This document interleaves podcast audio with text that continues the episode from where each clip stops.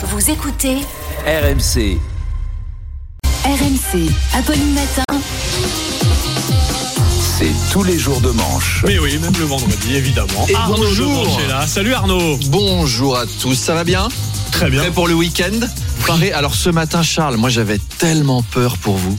J'ai reçu un SMS d'Apolline, figurez-vous, qui m'a demandé euh, Tu vas parler de la prostate de Charles ce matin? Bah, c'est, gênant, je sais pas s'il va être d'accord. J'ai, appelé la direction, j'ai demandé c'est quoi le problème avec la prostate de Charles? Ils m'ont dit Bah, il va devoir aller à l'hôpital. Bon, heureusement, j'ai fini par capter. C'est le roi Charles Oui. qui a un, problème de prostate. Sa Merci. très gracieuse majesté. Oui, ça me permet de rassurer ma mère. Voilà. Tout va bien. Je suis très gracieuse moi, majesté qui matin. va prendre, euh, il va se faire opérer pour une hypertrophie bénigne de la prostate. Oui. Ça doit être un petit peu gênant.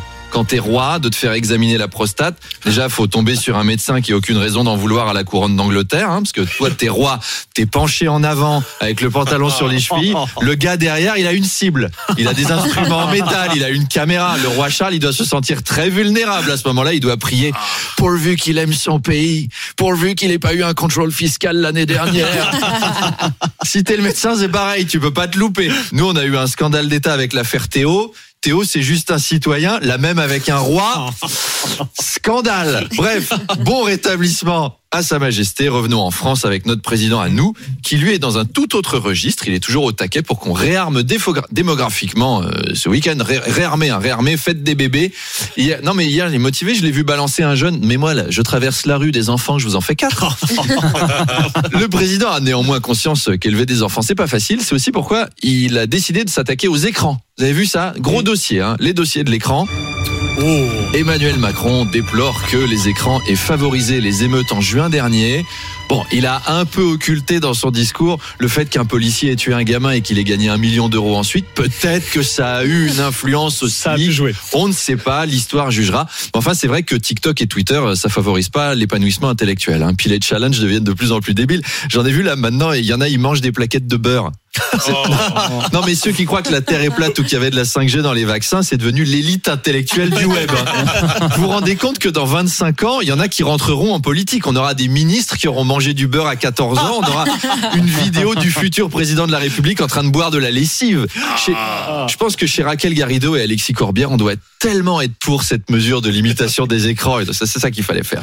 Bref, Emmanuel Macron déplore que la jeunesse soit esclave des écrans. Euh, il l'a laissé entendre. Mais moi, quand j'étais jeune, euh, j'étais pas du tout sur TikTok à manger du beurre. Euh, J'avais une enfance normale.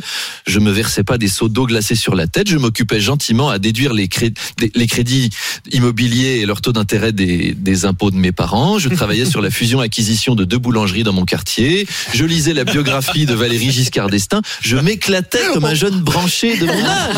On l'imagine parfaitement. Le nouveau ministre euh, des Affaires étrangères, Stéphane Séjourné, a fait euh, plusieurs fautes de français lors de ses récentes déclarations. C'est pas passé inaperçu. Oui, des fautes du genre euh, c'est pas moi qui décidera ou les droits fondamentaux. Bon, il a été moqué Mm. pour ses nombreuses fautes de français lors de ses premières sorties officielles.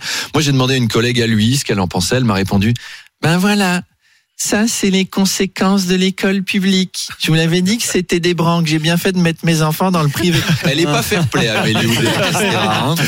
Alors, l'entourage de Stéphane Séjourné a défendu le ministre en expliquant que celui-ci était dyslexique et qu'il avait toujours eu du mal à prendre la parole en public. Alors, l'inclusivité, c'est important, oui, mais quelle drôle d'idée de mettre un dyslexique chef de la diplomatie française. Je veux dire, ça n'enlève rien à ses capacités intellectuelles, mais la diplomatie, c'est quand même précis. Oui. Savoir s'exprimer en public, c'est plutôt un atout dans la fonction, vous voyez.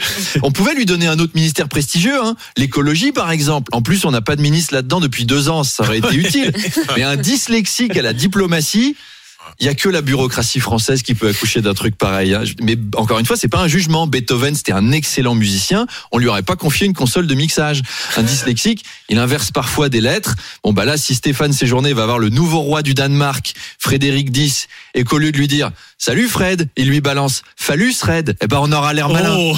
Pareil, s'il reçoit une délégation sénégalaise pour l'anniversaire de la fin de l'esclavage, admettons il pleut, il a envie de dire sacré temps de cochon, s'il balance sacré champ de coton, eh ben ça va coincer dans les chancelleries. Pourvu qu'il propose pas un rendez-vous à Giorgia Meloni en tentant un acrobatique. Alors, je vous laisse le choix dans la date parce qu'on court à la catastrophe. Là, s'il veut, Ah, lui, il l'a elle eu. met du temps. Les mais deux oui, autres, non. Si le choix dans la date, on l'a. S'il oui. veut proposer une trêve au Proche-Orient et qu'il propose une grève au Proche-Orient, on va encore dire Ah. pff, les Français, c'est leur solution à tout. Mais pourquoi pas un ministre des Affaires étrangères qu'aurait Gilles de la Tourette à ce compte-là? Tu le verrais arriver en Russie. Bonjour Monsieur Poutine, salope La France est heureuse de coopérer avec votre pays de excusez-moi, excusez-moi. On va prendre une bombe atomique un jour. Je vous le dis. Alors ses liens avec Gabriel Attal sont aussi mis en cause puisque les deux ont été paxés. Mais le ministre a tenu à mettre les choses au point. Il a déclaré ceux qui croient que j'aurais été pistonné à cause que je suis l'ex à Gabriel Attal, ils ont rien compris à mes droits fondamentaux à être ministre parce que depuis la roue tourne, elle a roue tourné. T'as raison Stéphane. Défends-toi. Allez à lundi.